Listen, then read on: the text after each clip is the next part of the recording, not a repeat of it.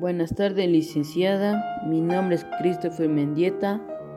Soy de noveno de básica de la sección vespertina y hoy le voy a presentar mi proyecto. María y la guagua.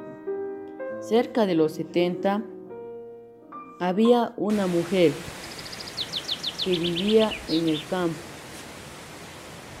La mujer trazó su viaje hacia la ciudad en busca de una vida mejor.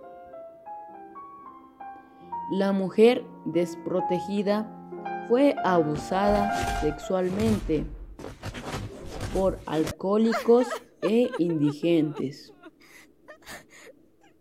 Después, María estaba embarazada y dio a luz a su hijo. Pero, debido a su escasez y penuria, no pudo mantener a salvo a su retoño.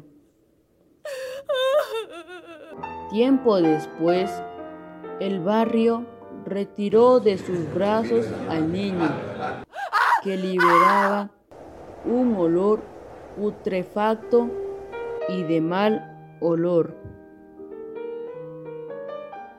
Luego, la mujer perdió la cordura al punto de considerar a un montón de trapos como su hijo.